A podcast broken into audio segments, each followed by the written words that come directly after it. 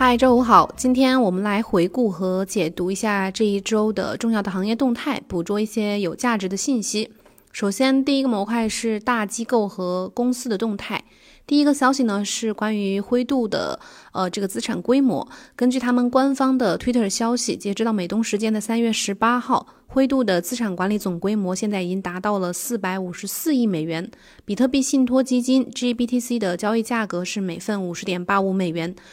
然后灰度比特币信托基金呢，最近呃，目前是一共持有比特币六十五万五千零六十五枚，呃，最近七天是减少了二百一十四枚，但是这个减少也不代表它是在抛售或者是在这个减少它的增持，而是也有可能是用于缴缴纳这个管理费的这个作用。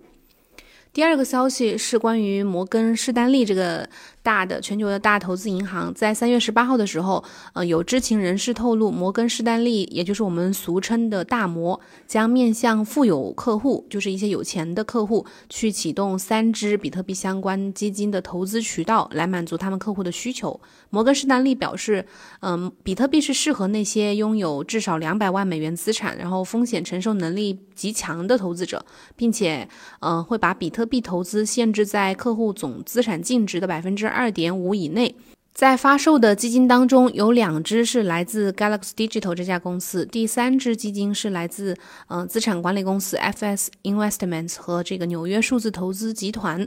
这三只基金里面有两只的最低投资额是二点五万美元起步，然后呃另一支机构级别的基金最低的这个起投额是五百万美元。所以说这样的话，这个呃摩根士丹利呢，它会成为。第一家全球第一家向有钱的客户、富有客户去提供比特币基金投资渠道的这样一个美国的大型的银行。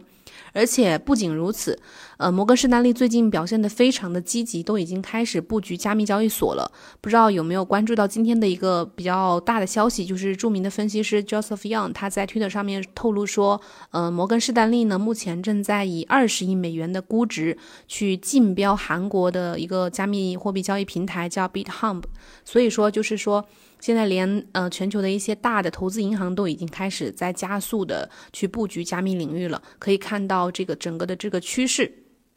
第三个消息就是，呃，算是比特币上市公司持仓呃头部的一个上市公司 Square 这家公司，它旗下的这个 Cash A P P，呃，这两天宣布它的客户、它的用户可以在它的应用内免费的去向其他的用户呃发送或者是接收比特币，不需要支付任何的交易费用。那这个如果相比咱们目前的这个链上交易转账，就是比特币网络又拥堵，然后交易费也比较高的情况来说的话，嗯，这个算是一个好消息，就是这个 Cash A P P 算是给他们的用户客户，嗯，特别是这些零售消费者，算是一个福音。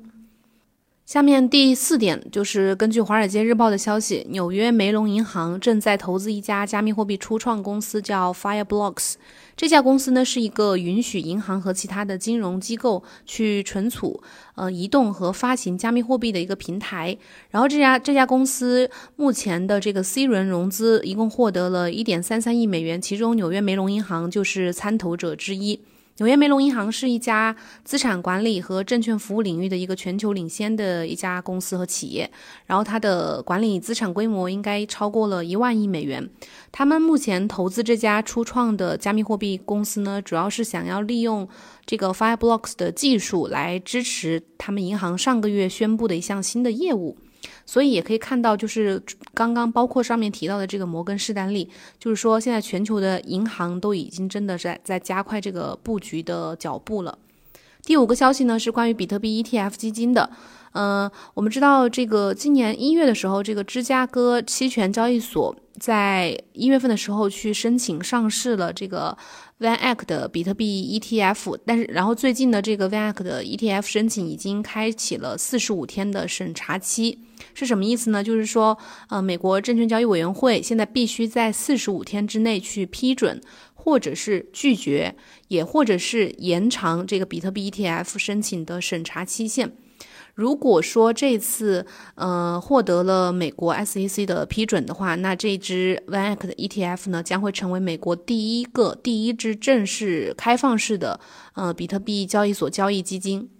但是我们知道，其实美国，呃，美国 SEC 之前是曾经多次拒绝，一直在拒绝，呃，各个家的公司提出的这个比特币 ETF 的申请。那么不知道这一次的结果是怎么样的？是不是会因为，呃，今年年初的时候，这个加拿大的两只比特币 ETF 的这个先发优势，可能会不会促使他们加快的去批准发行第一支美国 ETF 产品？我们可以去关关注和期待一下。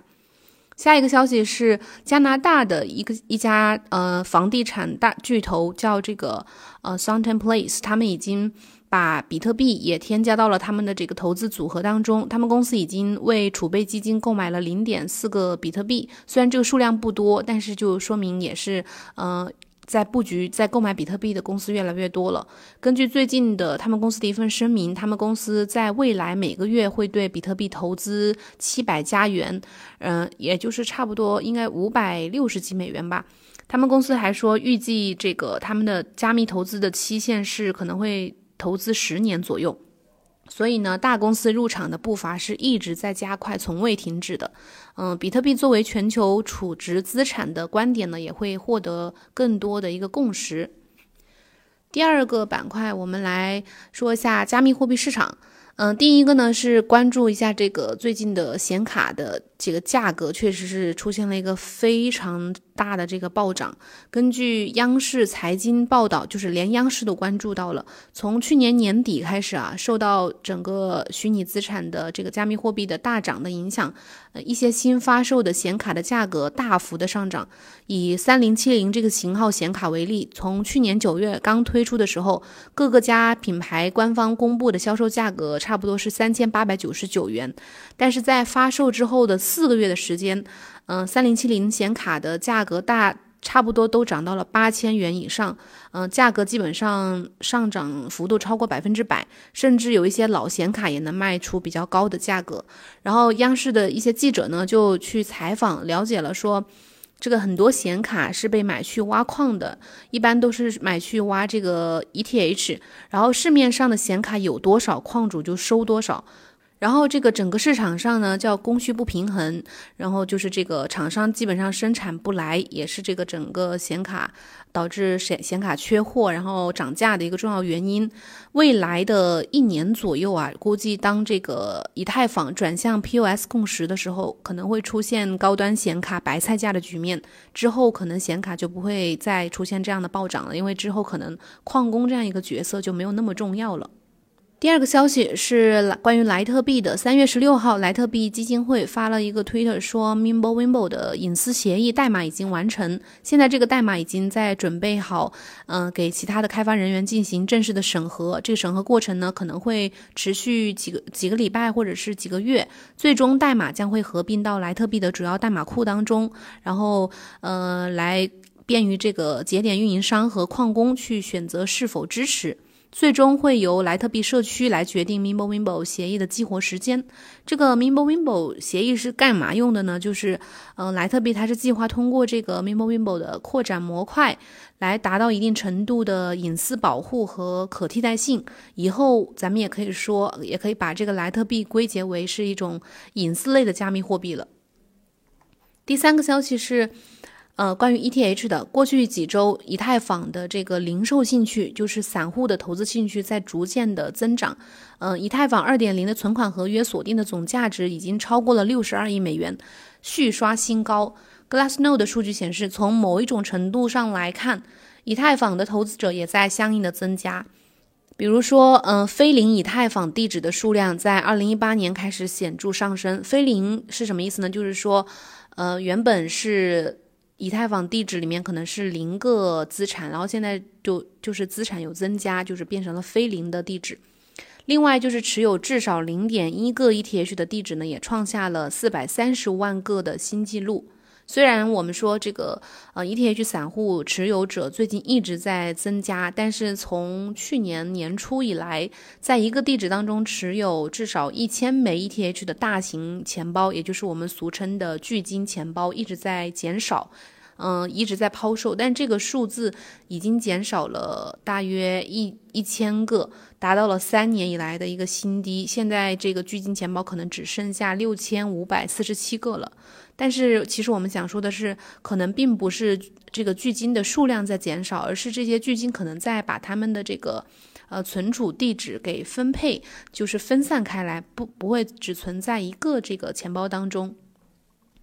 第三个模块是。呃，讲一下波卡，还有 DeFi 呀，还有 NFT 这个一些热点的方面。第一条消息呢，就是呃，知名的 NFT 交易平台 OpenSea，他们最近完成了两千三百万美元的 A 轮融资，嗯，是由著名的风投基金 A 十六 Z 领投的。然后这个其他的投资者呢，也有一些知名的呃投资人士和投资机构，比如说马克库班啊，还有 Linda She。这里就是画一个重点啊，就是咱们最近关注一下 NFT，然后想了解 NFT 呃投资方向的朋友呢，可以加主播的好友幺七八零幺五七五八七四来咨询一下。然后 OE OKEX 平台呢，现在也有一个 NFT 嘉年华的活动，嗯，是什么什么活动呢？就是会联合了几个项目，比如说 ENJ 呀。呃，Saddle 啊，然后去启动这个充值跨单挂单挖矿，抽取五百零一份限量的 NFT 和十万 U 的这种回馈活动，到三月二十五号截止。感兴趣的话，可以自己去 OKX 官网去搜索报名参加。第二个消息是我们关注一下波卡的平行链插槽拍卖，三月十五号。波卡的智能合约平台 Plasm 发文提醒用户呢，去参与呃 Kusama 和波卡的插槽拍卖需要做的一些准备。其中提到呢，用户需要提前准备 DOT 呃 KSM 这两个代币来参与拍卖。DOT 呢锁仓时间有二十八天，KSM 的锁仓时间是七天。也就是说，你如果去参与了锁仓的话，呃，这二十八天和七天是没有办法把币拿出来的。然后 Plasm 会在拍卖之开始之前二十八天去通知用户。然后他们官方表示，目前 Plasm 正在和一些头部的交易所合作，来确保成功进行拍卖。拍卖战略确定之后，会进行一个完全的公开。Plasm Network 是波卡生态最值得期待的一个平行链的项目之一，它的技术很牛，然后。资金也比较充沛，开发也很扎实，所以这个项目可以去关注一下。如果有想支持他们项目的，也可以去关注、去参与支持一下他的这个呃平行链的插槽拍卖。一般支持这些项目去参加平行链插槽拍卖，如果他竞拍成功的话，是可以得到这个项目的代币空投的。第三个消息。呃，波卡的平行链的众筹模块已经发布了代码库。根据 Parity 核心开发者在社群当中说的，目前的这个代码库已经发行，这意味着说，目前我们距离波卡平行链竞拍又近了一步。Web 三点零时代就要来了，你准备好了吗？第四个模块是最后一个模块，就是看几个这个行业里的大咖的声音，就是他们的观点。第一个呢，就是呃，加密分析公司 Masari 的高级研究员叫呃高级研究分析师叫 Ryan Watkins，他推测说，一旦 ETH 二点零和 POS 彻底完成的话，以太坊可能会取代比特币成为最大的加密资产。不知道你是怎么看的？反正他在这个三月十八号的时候，他在 YouTube 节目上面，呃，这个节目叫做呃 Fantage Today，他在上面指出说，虽然他不知道以太坊呃什么时候或者说是否会超过比特币，但是他相信，嗯，以太坊可能会因为这个 ETH 二，就是呃以太坊二点零而成为未来最主要的加密资产。比特币作为价值存储资产，比以太坊更有卖点。归根结底是它的货币政策是可预测的，就是它是有总量上限的，而且比特币区块链是非常安全的。然后他觉得，随着像以太坊二点零和 POS 的转变之后，以太坊实际上可能比比特币更安全。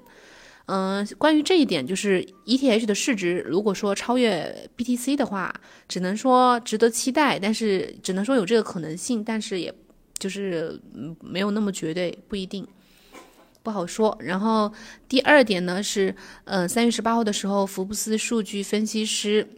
叫 Javier Paz，他在呃发了篇文章说，根据芝加哥商品交易所集团的数据呢，截止到今年的二月份，比特币的期货未平仓头寸连续八个月至少增长了百分之百，这些合约所涉及的资本以百分之一百四十五的年率增指数增长，然后从去年的二月底的一点五六亿美元增长到了今年的二十三点四亿美元。这种涨幅呢是，呃，比特币价格去年百分之四百二十五涨幅的三倍还多，所以进一步说明了什么呢？就是反映了这种机构投资者对比特币这种资产的，呃，资产类别的需求已经达到了目前前所未有的一个水平，期货才是一些专业投资机构的选择和最爱。作为金融领域的新秀，比特币它的这个期货产品成熟，越来越成熟的话，也会越来越吸引更多的呃专业的投资者加入进来。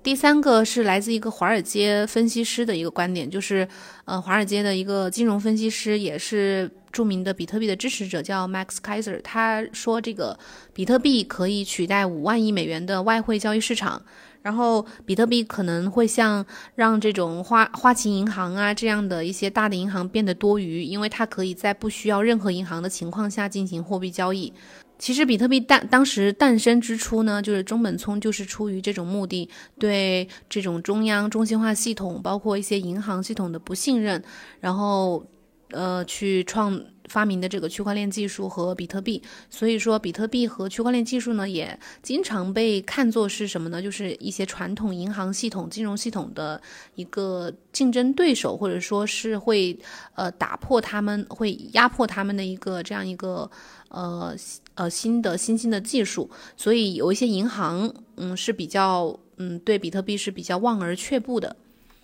最后一个观点呢，是来自富达高管的一个对比特币的观点，就是说，嗯，这个富达投资市场和销售主管他表示说，富达的加密部门在二零二零年实现了四倍多的增长，目前正在和这个对冲基金还有一些企业。呃，家族办公室以及这个注册投资顾问去合作，然后富达还和一些大型的银行去合作进行次级的托管。这些银行在寻求进入市场的时候，已经寻找了呃合作伙伴。然后他们开始看到更多的核心用户开始采用呃战略，或者说考虑在这个领域去开展资产管理业务，这就说明加持比特币的机构的量级也在上升，这是 BTC 价值增长，就是以后暴涨一个最有力的保证。